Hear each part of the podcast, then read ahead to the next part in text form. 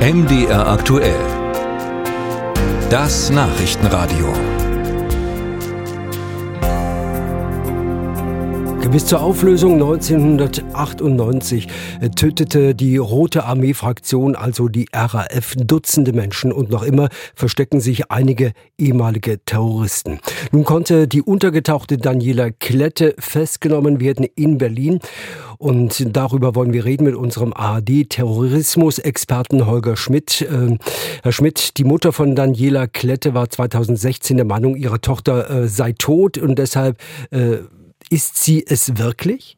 Eine offizielle Bestätigung gibt es noch nicht. Aus Sicherheitskreisen höre ich allerdings äh, an allen Ecken und Enden, ja, das ist Daniela Klette.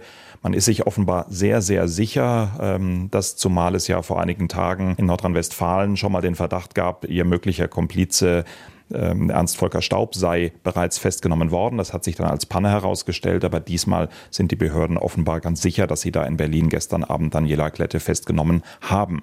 Der Haftbefehl aufgrund dessen, das passiert ist, der ist von der Staatsanwaltschaft im niedersächsischen Verden beantragt worden, wegen einer ganzen Reihe von Raubüberfällen. Und dort muss jetzt das weitere Verfahren entschieden werden. Daniela Klette muss dann also bis am Ende des heutigen Tages, so sieht es die Strafprozessordnung vor, dem Ermittlungsrichter vorgeführt werden, der dann über eine mögliche Untersuchungshaft entscheidet. Hm, schauen wir doch mal auf diesen Haftbefehl. Warum ist sie denn genau festgenommen worden? Auch wegen der RAF-Taten?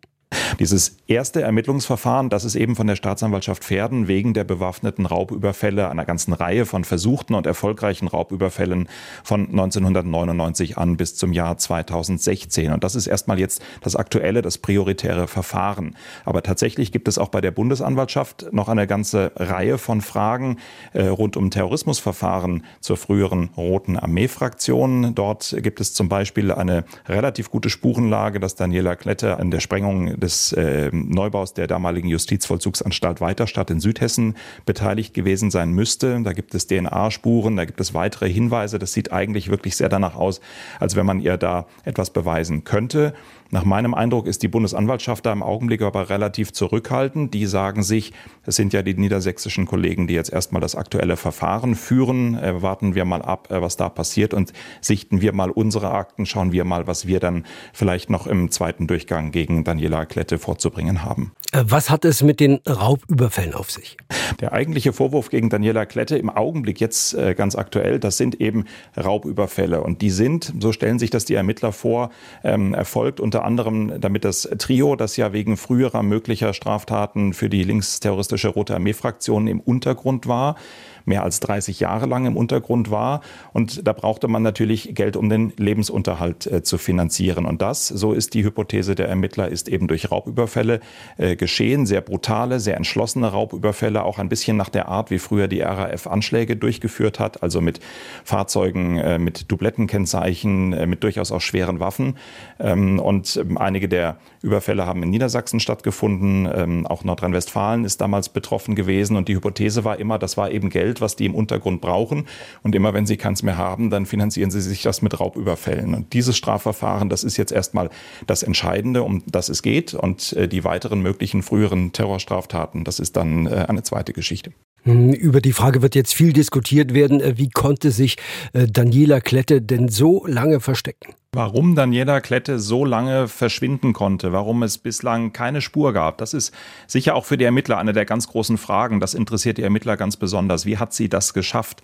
Äh, sie ist ja im Grunde seit den 1990er Jahren untergetaucht gewesen, mehr als 30 Jahre lang. Und es hat immer wieder auch große Anstrengungen der Ermittlungsbehörden äh, gegeben, zum Beispiel Anfang der 2000er Jahre, als der Vater von Daniela Klette in Karlsruhe äh, verstorben war. Da hatte man äh, Tage und Wochen lang Spezialkräfte Kräfte auf dem Karlsruher Hauptfriedhof ähm, bei äh, entsetzlich kaltem Winterwetter äh, quasi in, in den Busch gelegt und darauf gewartet, ob denn die Tochter irgendwann vielleicht mal nachts oder am frühen Morgen doch auch am Grab ihres Vaters auftauchen könnte. Und als diese Observation äh, schiefgegangen ist, da hat man von Seiten der Bundesanwaltschaft und des Bundeskriminalamts eigentlich beschlossen, Anfang der 2000er Jahre jetzt nicht mehr aktiv äh, mit so großem Aufwand nach ihr zu suchen.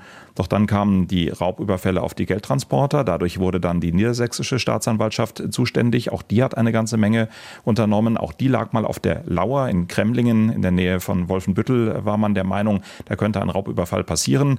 Ist dann leider wieder abgezogen, zwei oder drei Tage bevor der Überfall dann tatsächlich passierte. Also das ist wirklich eine lange, lange spannende Fluchtgeschichte und nach meinem Eindruck wird das die Ermittler natürlich auch sehr interessieren. Wie hat sie es geschafft, sich so lange äh, zu verstecken und wer hat ihr möglicherweise dabei geholfen?